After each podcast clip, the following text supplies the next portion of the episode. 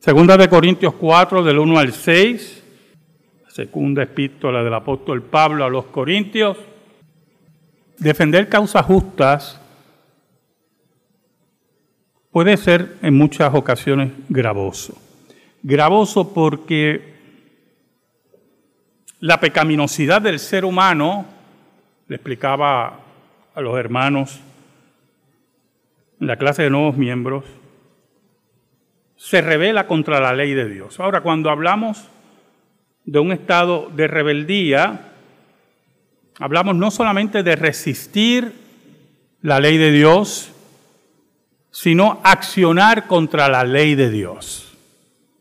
Buscar las formas de que esa ley sea quebrantada para satisfacción pecaminosa de la persona o de las personas que estén en conspiración para quebrantarla. Las conspiraciones de los seres humanos, pues, han sido siempre el caldo de muchas pecaminosidades. A tal punto que el gobierno federal tuvo que crear y legislar una ley llamada la ley Rico. La ley Rico persigue a toda empresa criminal que conspira para cometer sus fechorías. Se aplicó inicialmente a los grupos mafiosos, pero posteriormente otros grupos menos mafiosos o mafiosos, pero nadie lo sabe, como grupos gubernamentales, bancos, etcétera, etcétera, que conspiran para delinquir y establecer unas formas de robar o de matar, la ley Rico también se la aplicó. porque se entendió judicialmente, legalmente, de la capacidad del ser humano para crear maldad aún en conjunto y que las mentes del hombre y la mujer caída tienen la capacidad increíble de llegar a acuerdos para ejecutar actos pecaminosos. Por lo tanto, en ese sentido, algunos que ya son personas corruptas, ¿verdad? Cada cual juzga según su condición, como dice el refrán, pensaban que el apóstol Pablo tenía cierta mentalidad conspiradora negativa pecaminosa. Y muchas veces esto viene porque la argumentación, la vida y las señales del apóstol Pablo molestaban a aquellos que querían imponer su voluntad pecaminosa en la iglesia de Cristo. Y en estos versículos Pablo continúa en cierta medida una defensa de su ministerio basado ya en la revelación del nuevo pacto. Y mostrándonos que los que conspiraban contra él, esos eran los verdaderos corruptos que perseguían la caída de la iglesia y su mensaje del Evangelio. Oramos. Dios bueno, gracias te damos porque en tu inmensa misericordia que no entendemos, tú nos permites exponer tu palabra. Perdónanos porque te hemos sido infiel, pero tú permaneces fiel. Escóndenos bajo la sombra de la cruz y que tu santo nombre sea proclamado. Te lo pedimos, Señor, en el nombre de Jesús. Amén y amén. En los versículos 1 y 2 del, segundo, del la segunda carta a los Corintios capítulo 4, el apóstol Pablo nos dice, por lo cual teniendo nosotros este ministerio según la misericordia que hemos recibido, no desmayamos.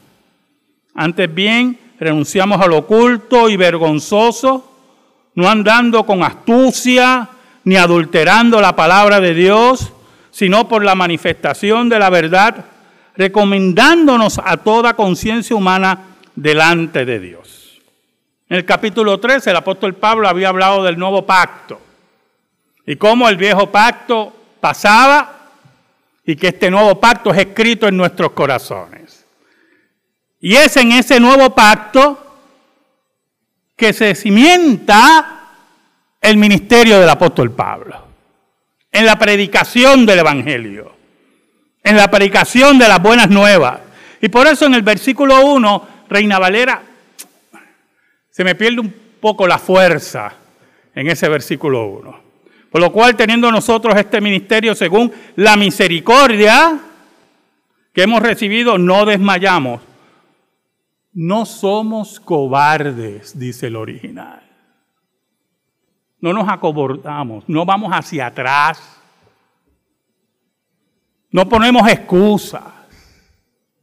Somos hombres llamados por Dios a seguir hacia adelante, sin desmayo, sin duda caminando firme.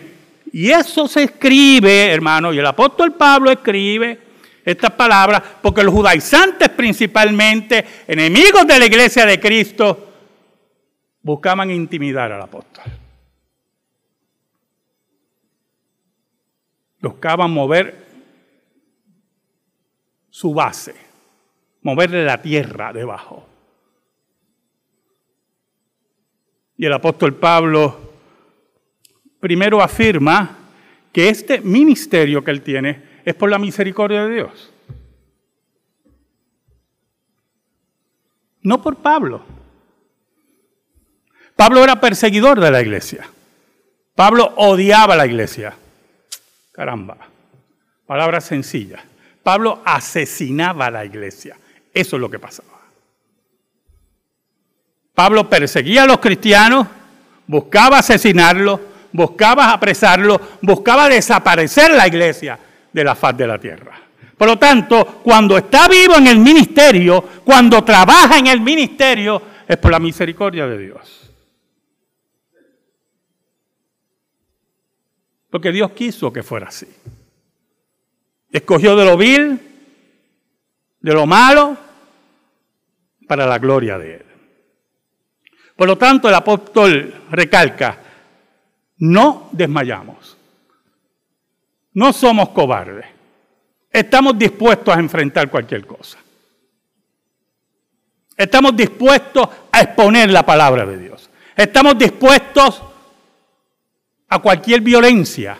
Estamos dispuestos a cualquier dolor. Estamos dispuestos a cualquier frustración. Añade el apóstol Pablo. Antes bien, renunciamos al oculto y vergonzoso, no andando con astucia ni adulterando la palabra de Dios, sino por la manifestación de la verdad, recomendándonos a toda conciencia humana delante de Dios. Solamente del versículo 2 podemos hacer un sermón. Antes bien renunciamos al oculto y vergonzoso ¿Qué es lo oculto y vergonzoso?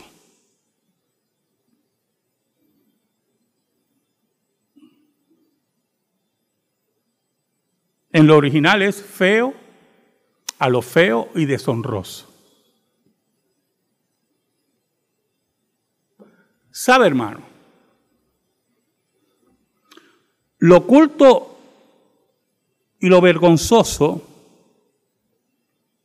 tiene que ver con doble vida. ¿Sabe lo que es una doble vida, hermano? ¿Sabe usted lo que es una doble vida? ¿Se acuerda que hablé de los mafiosos al principio?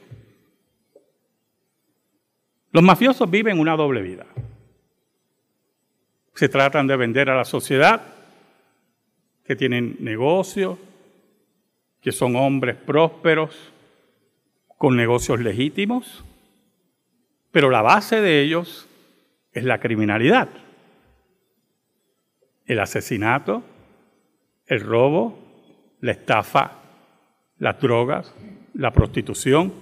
Puedo seguir la lista. Pero delante de la sociedad se retratan con políticos, bautizan a sus hijos en sus famosas iglesias, que no son presbiterianas, por cierto,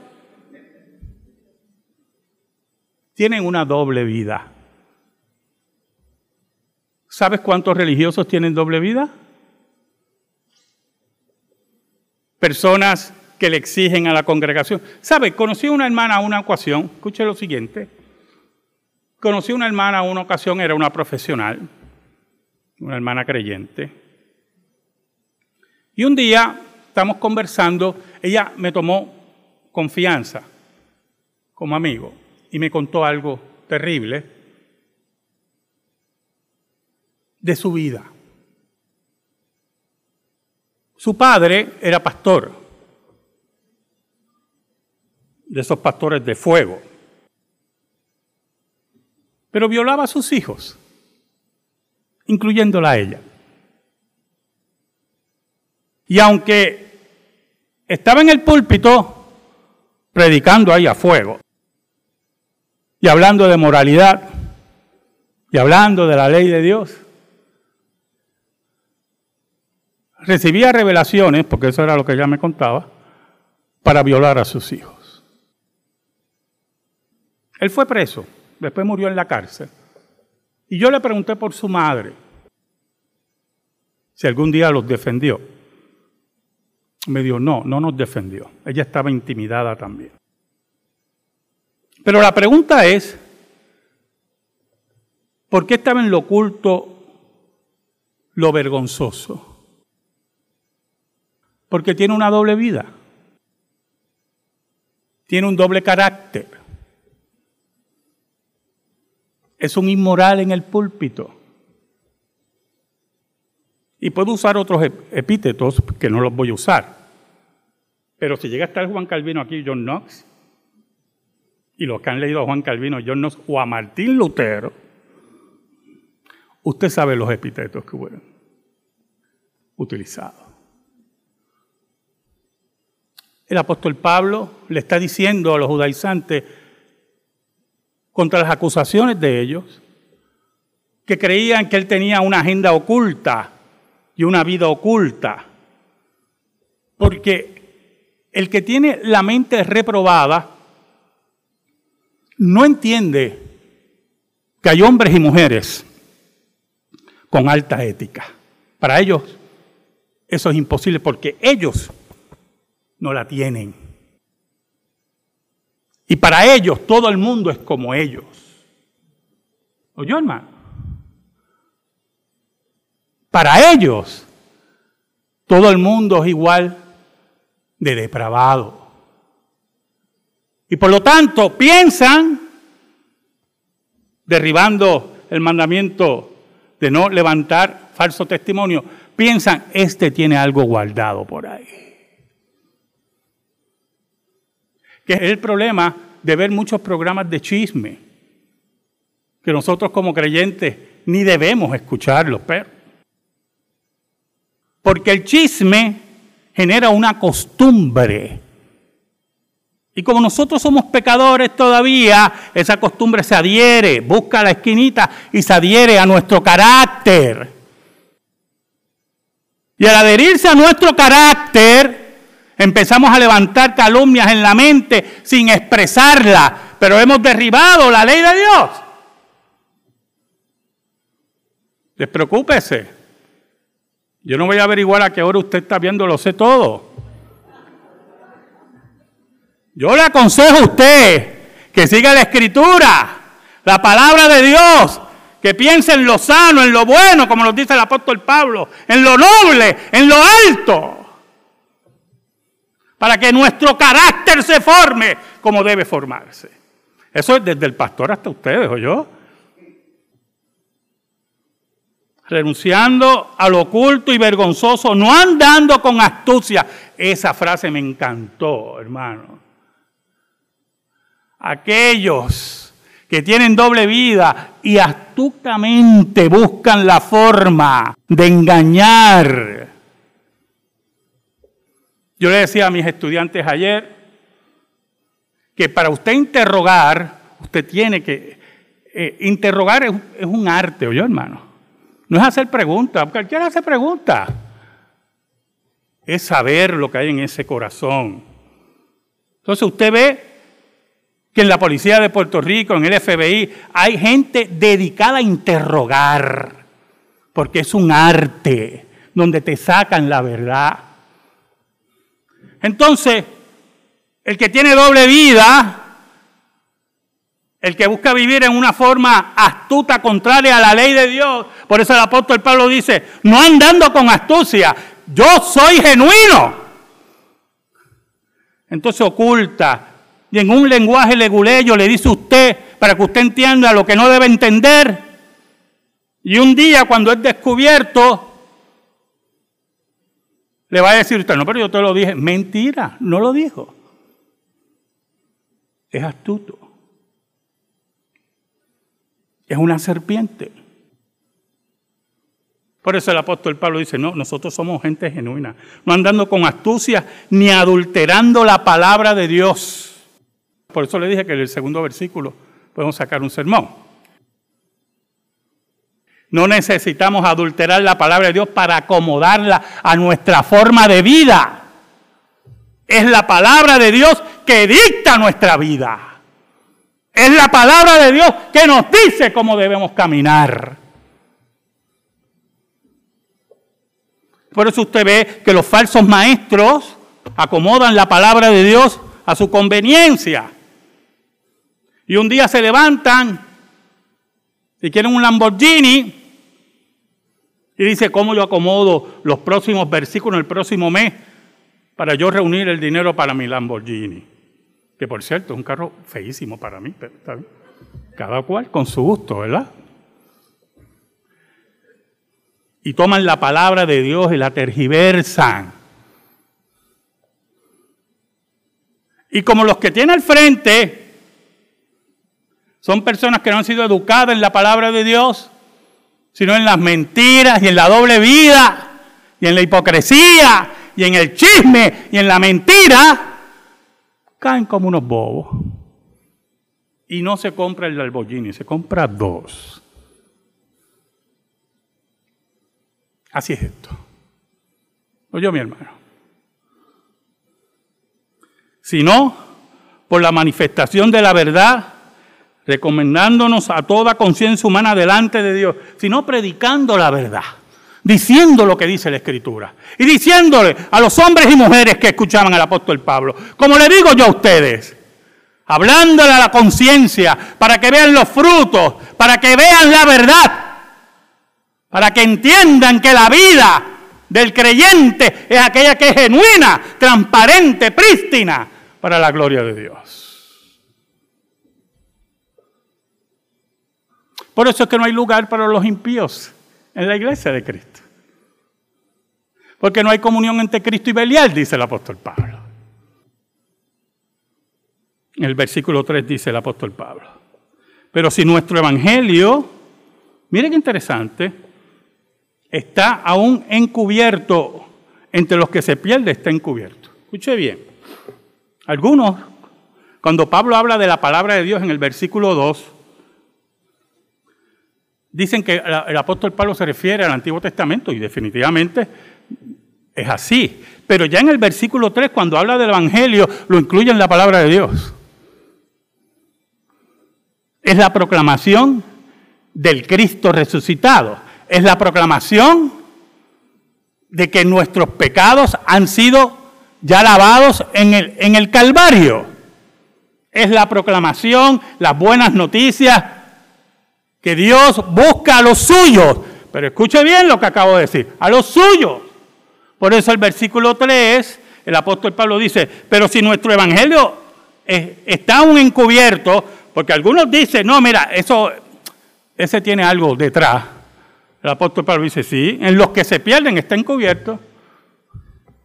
Para aquellos que están dentro y no son, para aquellos que tienen doble vida, para aquellos que no viven como deben vivir, para ellos el Evangelio está encubierto. Es para ellos que está encubierto. Y déjeme aclarar algo, que me ven como coraje predicando. El apóstol Pablo está diciendo, eh, el, tono que está escrita la carta es suavecita, ¿oye? Chévere. El versículo 4, el apóstol Pablo hablando de, de aquellos que están y no son, de judaizantes y gentiles, enemigos de Cristo, dice de ellos, en los cuales el Dios de este siglo cegó el entendimiento de los incrédulos para que no le resplandezca la luz del Evangelio de la gloria de Cristo, el cual es la imagen de Dios. Hombres y mujeres con sus mentes entenebrecidas, hombres y mujeres cegados por Satanás, hombres y mujeres vendidos al pecado, incrédulos que no creen. Hermano, la palabra incrédulo es el negativo de creer. No creen. No creen que Cristo nació de una virgen. No creen que Cristo es el Hijo de Dios. No creen que venció la muerte. No creen que fue crucificado por nosotros. Son incrédulos, enemigos de la cruz. Y escúcheme, escúcheme, nunca oyen. No le importa. Un día van a escuchar, lo que pasa es que va a ser tarde. Y van a escuchar bien duro. Recuerde que en el juicio final no va a haber sordo. No va a haber sordo ni ciego. Y mucho menos mudo. Añade. A estos que no le resplandezca la luz del Evangelio de la gloria de Cristo. Esa luz que en forma de una teofanía, tres apóstoles, Juan, Pedro y Santiago, vieron en la transformación de Cristo, en ese, esa transfiguración, esa luz no ilumina a esos incrédulos. Entonces el apóstol como que va subiendo de tono y va señalando el grave problema del impío, el grave problema de aquel que no conoce a Dios, el grave problema de aquel que le ha dado las espaldas al Evangelio.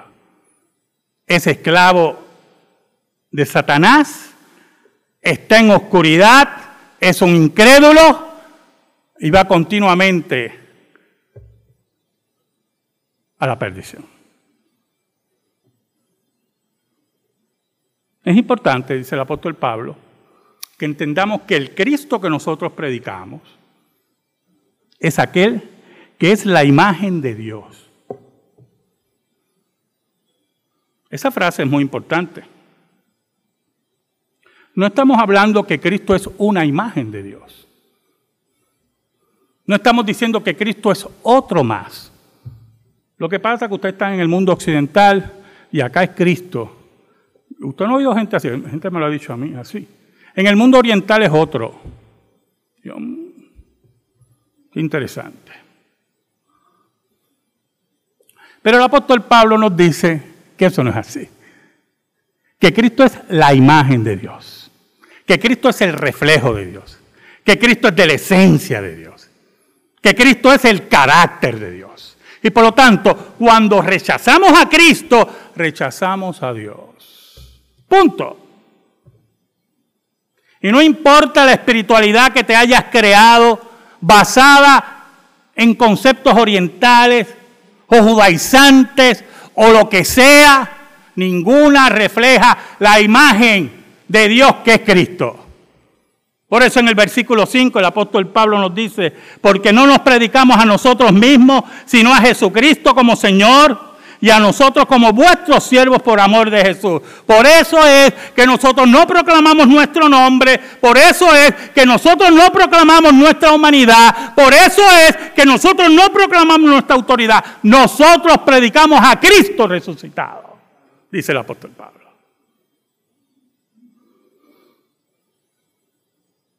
Nosotros somos solamente siervos por amor de Jesús, por amor a Jesús.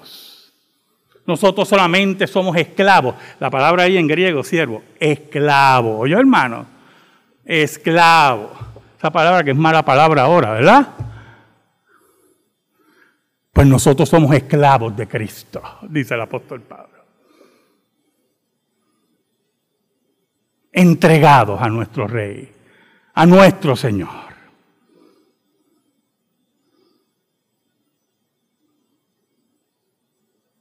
¿Sabe por qué? Dice el apóstol Pablo, porque Dios que mandó que de las tinieblas resplandeciese la luz, es el que resplandeció en nuestros corazones para iluminación del conocimiento de la gloria de Dios en la faz de Jesucristo. ¿Se acuerda que hablamos que lo vamos a ver cara a cara? ¿Sabe quién nos sacó de las tinieblas a la luz. No fue usted. Usted odiaba a Dios. Usted no le importaba a Dios. ¿Sabe lo que me dijo alguien una vez? Un pastor, pero cuando yo era impío, yo no odiaba a Dios. Y yo, sí, claro que odiabas a Dios. No, yo amaba a Dios. Yo decía, ¿qué Dios? El que tú te creaste. Ese sí tú lo querías mucho, pero el Dios de la Biblia tú lo odiabas, porque ese era el que te decía, ven a los pies de Cristo porque vas al infierno, y eso a ti no te gustaba, ¿verdad que no? Pues ese Dios tú lo odiabas. El Dios que tú te creaste, el ídolo que tú te creaste, claro que no lo odiabas. Te levantabas con él, te acostabas con él, jugabas con él, te reías con él, te emborrachabas con él, mentías con él. Tremendo Dios. Como tú amabas a ese Dios. Pero el Dios de la Biblia, el único Dios verdadero, el único Dios verdadero, nos dice el apóstol Pablo, fue el que nos sacó de las tinieblas a la luz. Pero qué luz, hermano. ¿Qué luz? Hay muchas luces. Una sola luz. Es el que resplandeció en nuestros corazones para iluminación del conocimiento de la gloria de Dios en la faz de Jesucristo. Es conocer a Jesús, es amar a Jesús, es ver el rostro de Jesús.